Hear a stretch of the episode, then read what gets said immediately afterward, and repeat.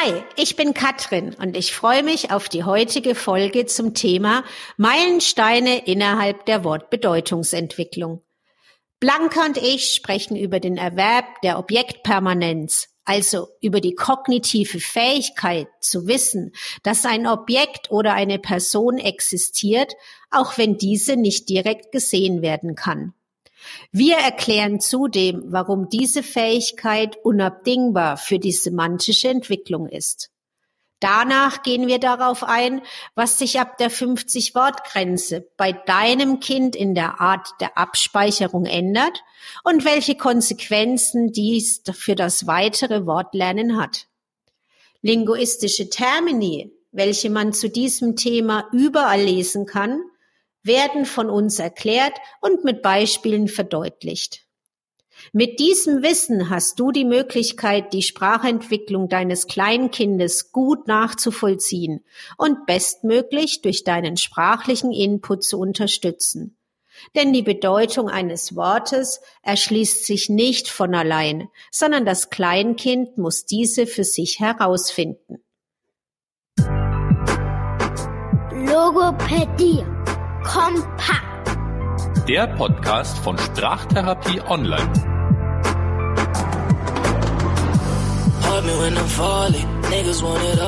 Heute Folge 5 äh, bei uns im Podcast und es geht heute darum, dass Blanca und ich uns nochmal unterhalten über die verschiedenen Meilensteine der Wortbedeutungsentwicklung. Also auch das meint, wie strukturieren eigentlich Kinder ihr Lexikon und wie genau erwerben sie die Bedeutung von Wörtern. Hallo Blanca. Hallo, viele Grüße aus dem mal endlich sonnigem Frankfurt. Lange haben wir gewartet, aber jetzt ist es soweit und es wird endlich auch wieder wärmer. Uhu, wie ist bei euch in der Schweiz? Also bei uns ist jetzt noch bedeckt und aber es ist schon wärmer und wir hatten die letzten Tage Sonne. Also von daher, wir wurden schon verwöhnt mit Sonne und ja, bei uns ähm, hoffe ich startet jetzt auch der Frühling durch und bitte kein Schnee mehr. Ja, also genau. Die bin La nicht mehr Laune, auf Schnee. Genau. Die Laune ist äh, definitiv gestiegen, auch bei meinen Kindern, dass sie endlich nicht mehr die dicken Schneeanzüge anziehen können. Und jetzt können wir auch wieder ein bisschen mehr Wortlernen draußen machen und ein paar Wörter lernen. Obwohl ich muss gestehen, so mit den ganzen Frühblühernamen und sowas, äh, da kenne ich mich nicht wirklich aus. Da hat mich äh, Ragnar schon überrascht, als er meinte, oh, da kommen Frühblüher raus. Wo ich dachte, wo hat er denn den Begriff aufgeschnappt? Sicherlich nicht von mir, weil einen grünen Daumen habe ich bestimmt nicht. Also wenn Gras auf unserem Garten wächst, dann bin ich schon zufrieden. Ja, siehst du mal, aber dann kannst du jetzt schon mal dein Lexikon auch erweitern Mhm. und die Wortbedeutung von Frühblühen erkennen. Ja. Und also da sind wir doch direkt im Thema drin. Äh, ja, wir unterhalten uns über das, wie lernen Kinder die Wortbedeutung. Und da wäre der erste Schritt eben in die Richtung auch nochmal zu überlegen, wo fängt eigentlich, also wo fängt's an und wann fängt's an? Und da liest man in der Literatur, dass es schon früh die Grundlage gelegt wird für die Wortbedeutungsentwicklung, nämlich eher schon mit ein paar Monaten startet das Kind eigentlich die sogenannte Objektpermanenz zu erwerben. Und manche von euch fragen sich vielleicht, was ist eigentlich Objektpermanenz? Und da gebe ich gerne das Wort an Blanca. Was ist Objektpermanenz? Ja, ihr kennt das vielleicht, ihr, zeigt dem äh, Kind einen Ball oder die Lieblingsrassel und es freut sich tierisch, dass gerasselt wird oder der bunte Ball geschmissen wird und dann legt ihr es weg und das Kind fängt fürchterlich an zu schreien, weil für das Kind ist der Ball auf einmal weg aus seiner Erfahrungswelt. Also sobald das Kind äh, ein Objekt nicht mehr sieht, denkt es, es gibt es nicht mehr. Das ist so, bevor die Objektpermanenz beginnt. Also Objektpermanenz bedeutet dann, dass das Kind kapiert, okay, die Mama hat zwar den Ball gerade weggelegt, aber der ist nicht jetzt auf einmal im Erdboden verschwunden, sondern der liegt einfach nur auf dem Tisch oder ist runtergerollt und liegt jetzt unterm Bett und ich kann nachgucken und äh, das Objekt auch wieder finden.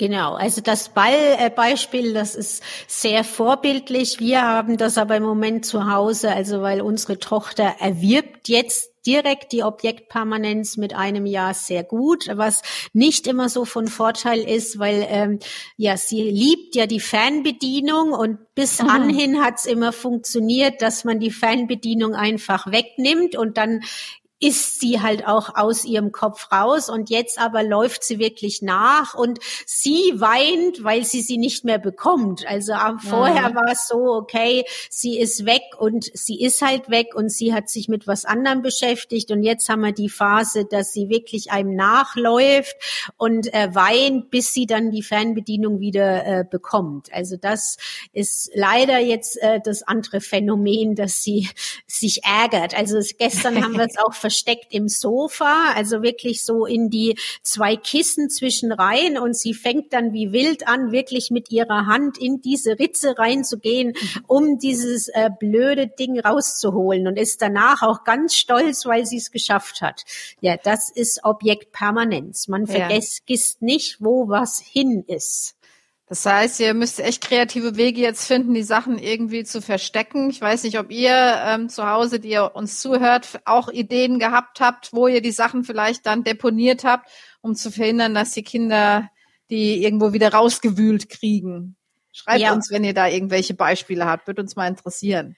Genau, und wundert euch nicht, wenn es euch so geht, wie es mir geht. Also ich finde dann zwar tolle Verstecke, nur das Problem ist, ich weiß eine Stunde später nicht mehr, wo ich es hin habe, weil das Versteck so gut ist. Mhm. Also das war nämlich gestern Abend, dass ich wirklich eine halbe Stunde diese Fernbedienung gesucht habe, bis wir den Fernseher dann anmachen konnten. Also vielleicht schreibt ihr es euch auf oder macht ein Foto, das habe ich jetzt mir vorgenommen. Ich mache dann ein Foto, wo ich sie denn hingelegt habe um am Abend nachzuschauen, wo ist jetzt eigentlich die Fernbedienung. Das ist ein guter Tipp, weil mit all dem Schlafmangel, also meine Gedächtnisleistungen sind rapide runtergegangen, seit ich Kinder habe. Und äh, das könnte mir auch gut passieren, dass ich dann Sachen tagelang nicht finde.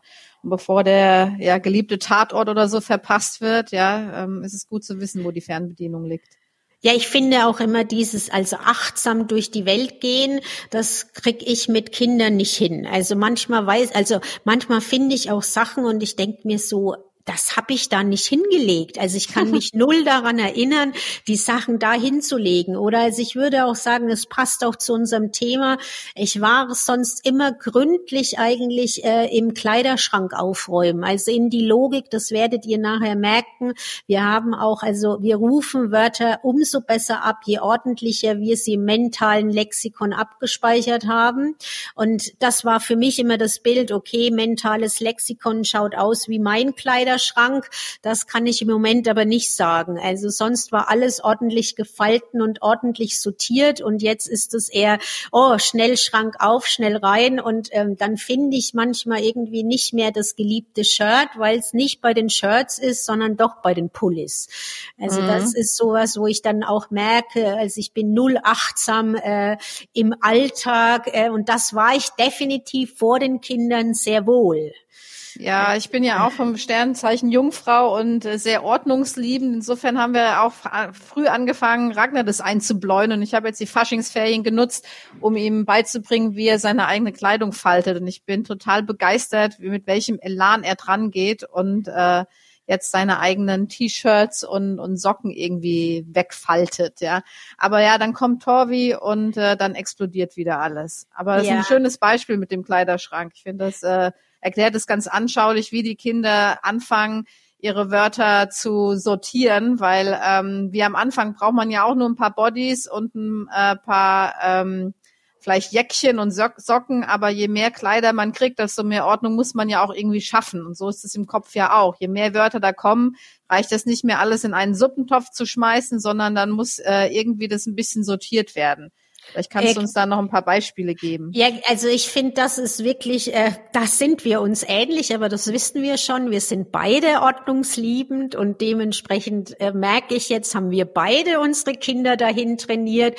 Also weil Noah musste auch recht früh schon seine Kleider wirklich eigenverantwortlich aufräumen und äh, er hat das so gemacht, wie du sagst. Okay, er hat den Kleiderschrank, er hat gesehen, ich habe genügend Kapazität, ich mache den Schrank auf, ich schmeiß alles rein und ich bin ganz schnell im Schließen dieser Tür. Und ähm, das hat halt mit wenig Kleidern echt gut funktioniert. Also dass einfach alles drin war und hat auch gehalten. Und ähm, ja, aber je mehr Kleider er bekommen hat, desto mehr blöder wurde es eben mit der Technik und er musste dann anfangen zu sortieren, weil eben sobald er den Schrank geöffnet hat, kamen ihm halt die Kleider entgegen. Und das ist auch bei den Kindern zu Beginn so. Also wenn wir in diesem Beispiel bleiben mit äh, Schrank, sie haben zu Beginn, also ab eins fangen sie ja an, Wörter wirklich auch zu produzieren und aber vorher schon abzuspeichern. Aber da ist es noch so, da reicht ihr Kleiderschrank im Kopf noch aus. Sie eher thematisch zu ähm, speichern, also das heißt auch noch gar nicht mit semantischen Feldern, sondern eher das Thema ja spazieren gehen. Und dann speichern sie alle Wörter, die auf dem Spaziergang eben auf sie einkommen in dieser doch auch themaorientierten Welt und überlegen sich, ah ja, das passt, Hund passt, Leine passt, es passt der Baum, es passen die Gummistiefel, also sie speichern alles zu diesem Thema Spaziergang ab.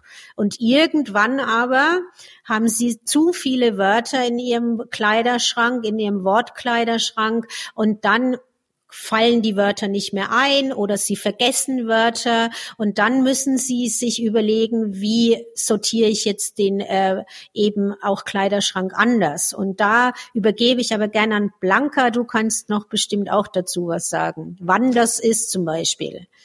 Ja, also genau. Äh, was ich auch noch ganz gut finde, äh, äh, nochmal den Begriff Prototypen zu nennen, weil am Anfang lernen die Kinder ja so das Basiswort. Zum Beispiel, wenn wir uns die Augen schließen und uns einen Baum vorstellen, dann haben wir wahrscheinlich so den Kirschbaum im Garten irgendwie vor Augen äh, und alles ist Baum. Ähm, und später dann lernen wir aber, ah, an den Baum hängen verschiedene Sachen dran. Also da können Kirschen dranhängen oder äh, Äpfel dranhängen und dann müssen wir das ja ausdifferenzieren, dass es eben einen Kirschbaum gibt oder einen Tannenbaum gibt, weil der hat Nadeln. Und äh, da fällt mir auch gerade ein, Torvi zum Beispiel, die hat am äh, Anfang alles so übergeneralisiert. Ähm, was so klamottenmäßig äh, ging. Also sie liebt Kleider ohne Ende. Also sie musste Kleider schon sehr früh irgendwie anziehen und äh, dann hat ihre Oma ihr jetzt ein paar Röcke genäht und die waren auch alle Kleider. Und dann mussten wir ihr halt erklären, was der Unterschied ist zwischen Röcken und Kleidern. Und äh, das hat dann ein bisschen gedauert, bis sie kapiert hat, okay, die Kleider, die, die haben halt auch noch so ein so ein Oberteil mit dabei und sind äh, so, so ein ganz ganzes Ding und die Röcke, die zieht man halt einfach nur so drüber von unten und ähm, ja, das ist so ein Beispiel, so ein Beispiel aus der näheren Vergangenheit, wo sie gelernt hat, okay, das sind Anziehsachen, äh, die, die mit den Kleidern, da kann man auch schön schwingen und da fliegt der Rock aber genauso wie das Kleid, was sie vorher getragen hat. Aber du fragtest jetzt nochmal, wann Entschuldigung, jetzt habe ich äh, den Faden verloren, was du mich noch gefragt hast. Also du hast jetzt eher das Beispiel gemacht, wo ich sagen würde, das kommt ein bisschen später, auf was ich hinaus mhm. wollte, aber kein Thema ist, äh, dass das ähm, bis zur 50 Wortgrenze eigentlich das, was ich gesagt hatte, völlig äh, in Ordnung ist. Schrank auf, ich schmeiße die Wörter rein und mache die Tür zu. Aber ab der 50 Wortgrenze reicht das äh, die Kapazität eben nicht mehr. Und dann fangen eigentlich die Kinder an, genau zu überlegen, hm, irgendwie muss ich es jetzt sortieren. Und also wenn ihr euch überlegt, 50 Wortgrenze war ja um ungefähr um den zweiten Geburtstag, so als Orientierung. Und da merkt man dann eben auch, dass die Kinder jetzt anfangen, eigentlich Merkmale zu entdecken, also lexikalische Merkmale äh, zu entdecken und zu sagen, ah, das kann ich anziehen, ah ja, wunderbar, das kommt jetzt dann eben in äh, die Schublade in meinem Kopf eben Anziehsachen oder Kleidung, genau. Und da denke ich, da ist jetzt, nehme ich an Torvi dabei, dass sie eigentlich entdeckt, was für Merkmale hat man denn? Und du hast so ein schönes Beispiel eben gebracht der Übergeneralisierung. Mhm, hast genau. du noch eins dafür? Ähm, lass mich mal gerade überlegen. Ah ja, genau. Letztens waren wir in der Küche, weil auch da versuche ich ihn ein bisschen, weil meine Kinder sind grottenschlechte Esser und ich habe immer die Hoffnung, dass wenn sie vielleicht mal die Tomate mitgeschnitten haben, dass sie sie vielleicht dann auch mal probieren. Und äh, da hat Torvi die Tomate exploriert und hat dazu erstmal Apfel gesagt, weil die Tomate genauso rund war und in der gleichen Ecke gelegen hat wie die Äpfel. Und insofern passte das Wort für sie. Und dann musste ich ihr erstmal erklären, so, nee, dazu sagen wir Tomate und guck mal, die ist auch viel weicher und schwupps hatte sie auch direkt den Zeigefinger reingesteckt in die Tomate und es gab ein bisschen Tomatensaft. Ja, das klappt beim Apfel ja nicht so gut, aber die Tomate war super im Zerquetschen und ähm, Umgekehrt aber, äh, wenn wir über die Übergeneralisierung sprechen, können wir ja auch noch über die Untergeneralisierung sprechen. Und ich glaube, da hattest du ein ganz gutes Beispiel noch von deinem Sohn. Ja, also das war bei ihm war das äh, beim Lernen von einfach Hund. Also er hat dann okay, er hat für sich festgemacht, das ist die Kategorie Hund. Er konnte eigentlich dann perfekt für sich auch klar machen, das ist Hund, das ist Katze, das sind andere Tiere. Was aber dann äh, bei ihm schwierig war, war genau das zu erkennen, dass ein Dackel eben auch ein Hund ist. Und er hat da wirklich dann gesagt, nein, das ist kein Hund. Also er hat das nicht akzeptiert, weil für ihn war klar klar das Merkmal, Hauptmerkmal für Hund. Es ist gefähr, er ist gefährlich. Er ist dann das weitere Merkmal, okay, er hat lange Beine und der Dackel hat nun mal leider keine langen Beine. Und für ihn war lange wirklich der Dackel eine Katze. Also er hat dann immer gesagt, nein, also Dackel ist kein Hund, sondern eine Katze. Und das ist aber für alle von euch, die uns zuhören, wirklich so im zweiten bis dritten Lebensjahr völlig okay dass die Kinder wie wirklich auch jetzt ihre, ich nenne es mal so, ihre ihre Schublade einfach entweder zu eng machen in den Kategorien als in den Merkmalen oder zu weit machen. Also seid da ganz entspannt und ähm, ja versucht wirklich in Ruhe den Kindern das zu über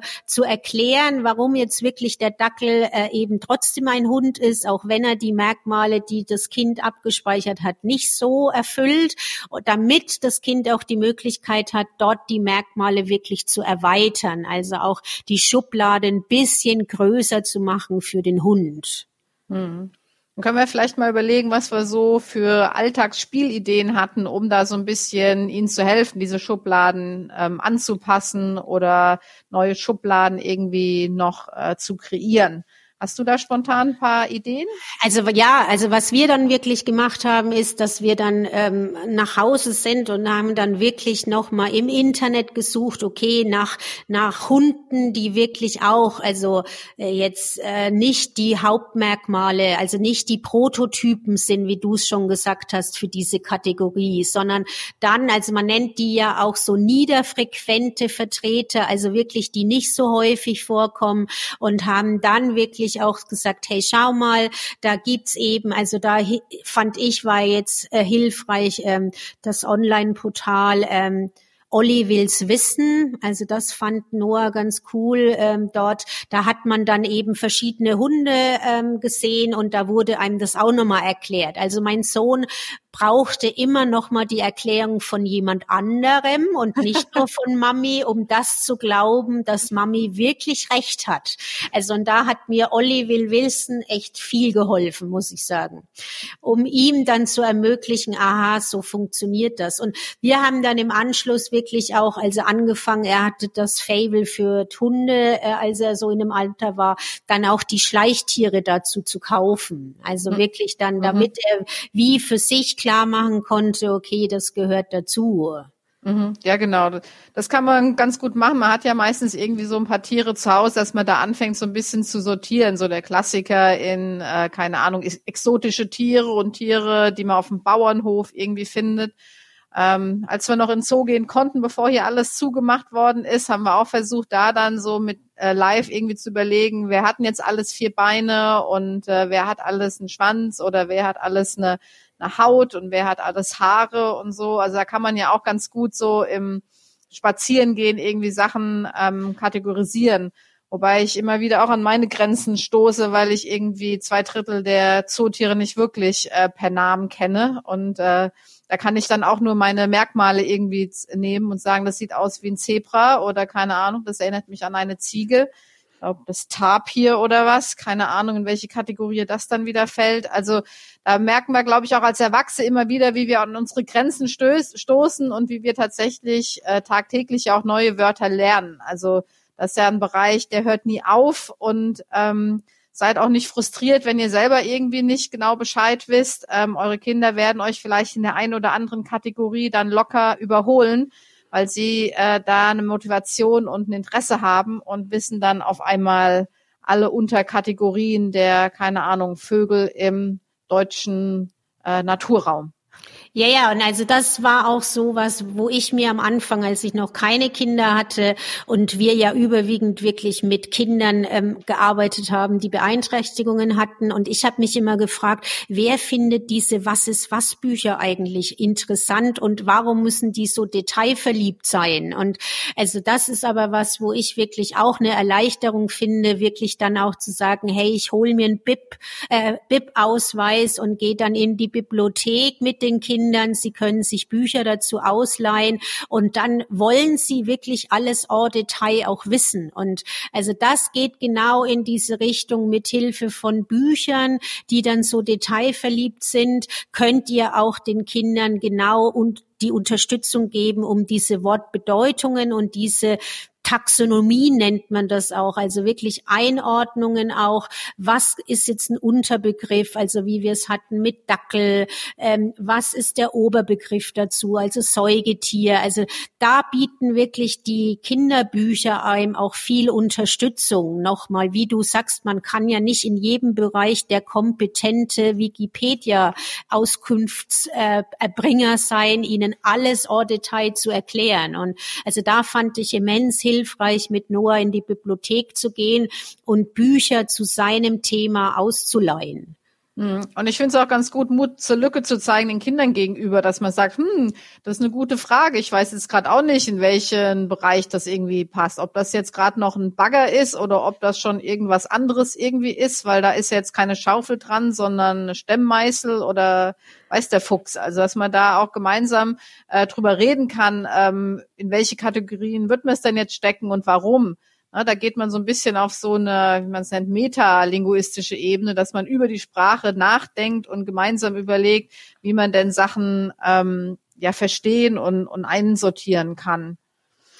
Ja, und ich finde, also zumindest bei Noah, also unserem Älteren, unsere Tochter ist ja noch nicht so weit. Er fand es dann auch mal toll, aus der Kita zu kommen und dann auch zu sagen, Mama, ich weiß äh, jetzt was, was du nicht weißt. Also das fand ich auch so. Er hat mir dann noch mal Merkmale oder äh, Begriffe erklärt, warum das wie so ist und warum das in die Kategorie gehört. Und ich dann da stand und mir dachte, okay, ja, merke ich mir für die Zukunft. Also das ist auch was Schönes es dann für die Kinder zu erkennen, dass wir nicht in allen Bereichen so top sind. Mhm. Und mir fällt auch immer wieder auf, das war mir auch, bevor ich, kind, kein, äh, bevor ich Kinder hatte, gar nicht so bewusst, wie individuell einfach auch Wortschatzerwerb ist. Also welche Wörter die Kinder irgendwie aufschnappen und in ihren Wortschatz integrieren, wo man so erstmal überhaupt nicht drüber nachgedacht hat. Ne? Und das ist ja auch völlig okay. Wichtig ist, dass sie Wörter er, äh, erwerben und äh, dass sie ähm, in ihrem Umfeld äh, Erfahrungen sammeln und die eben mit den verschiedenen Merkmalen verknüpfen.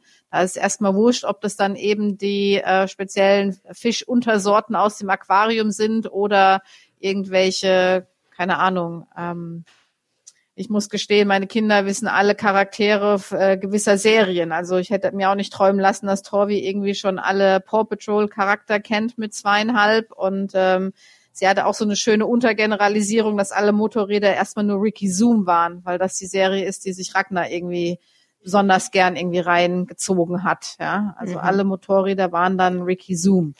Ja, das ist, äh, also ja, da denke ich, da ist es ein wichtiger Punkt. Also auch da, das hatten wir jetzt schon immer mal wieder, wirklich zu schauen, was ist das Interesse vom Kind und da reinzugehen und also keine Sorge an euch draußen, ihr müsst das nicht bei jedem lexikalischen Feld machen, sondern also man geht davon auf, aus, okay, die Kinder machen es exemplarisch, die Logik an einem Feld und dann überträgt sich eigentlich diese Sensibilität, wie du sie auch gesagt hast, bei den Bau, Baustellenfahrzeugen, dass sie dann überlegen, ah, wie kann ich es denn jetzt in dieser Kategorie Merkmale, was sind haben, hat diese Schublade für Merkmale und wie kann ich sie erweitern? Also, und das ist auch sowas, das beschäftigt eigentlich Kinder wirklich bis, also bis zur Einschulung ganz sicher, dass sie immer wieder versuchen, ihr, ihren Kleiderschrank neu zu akzeptieren, sobald sie mehr Kompetenzen bekommen. Also du hast auch Metasprache an,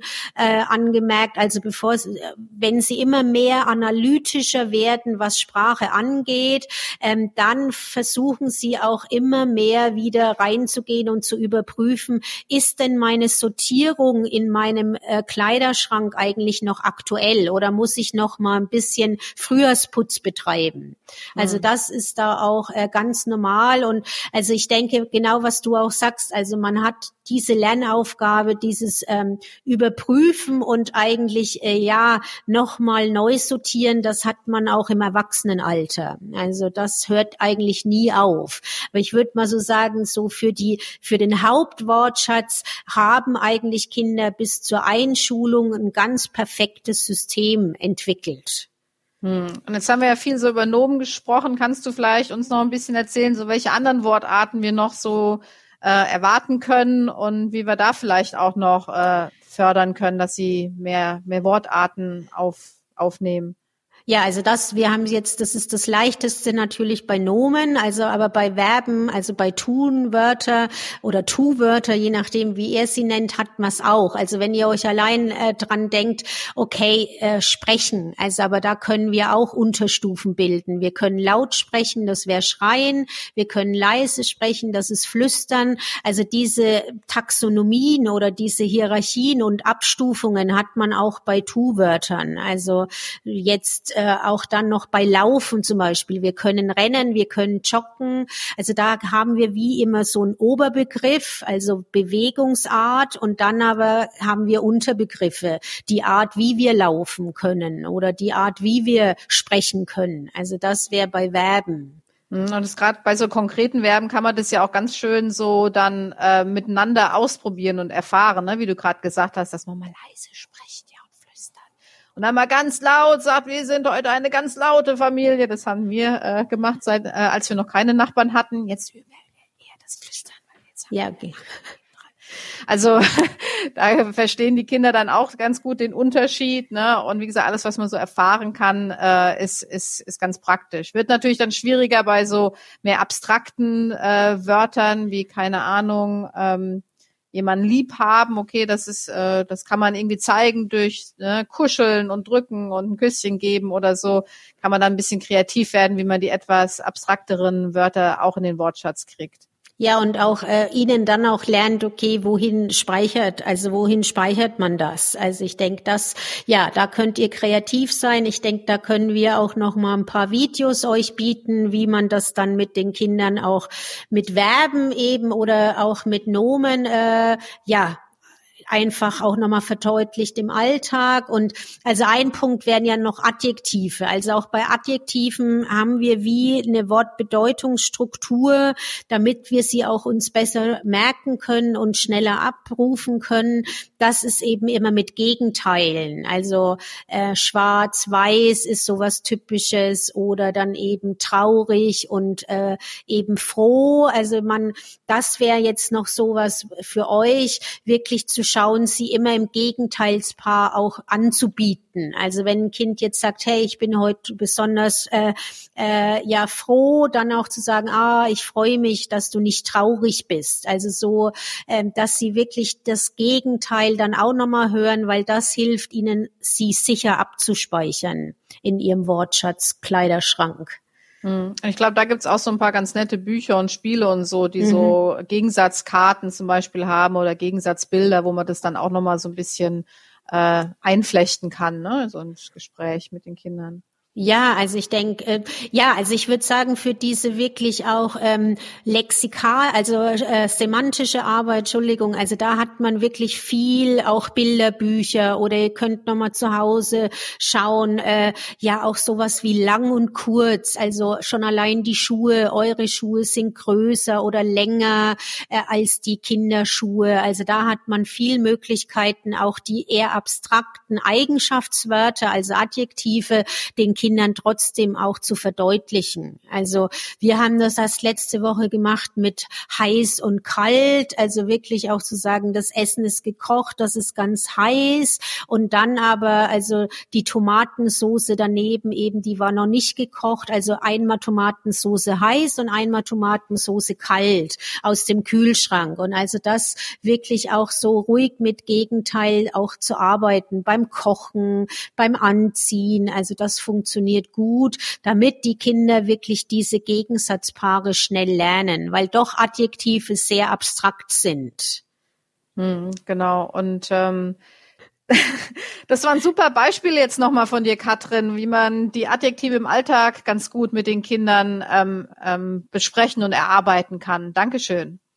Ja, bitte. Auch danke dir wieder für die aufschlussreiche Zeit und ich hoffe, ihr habt ja Interesse, weiter bei uns zu bleiben und wir sind auf alle Fälle gespannt, was ihr jetzt für Ideen oder was ihr für Anekdoten über eure Kinder äh, eben auch uns zu erzählen habt. Also gerne unten direkt ins Kontaktformular uns eine Nachricht schreiben. Wir freuen uns. Ja, lasst euch gut gehen. Bis dann. Tschüss. Bis dann. Ciao.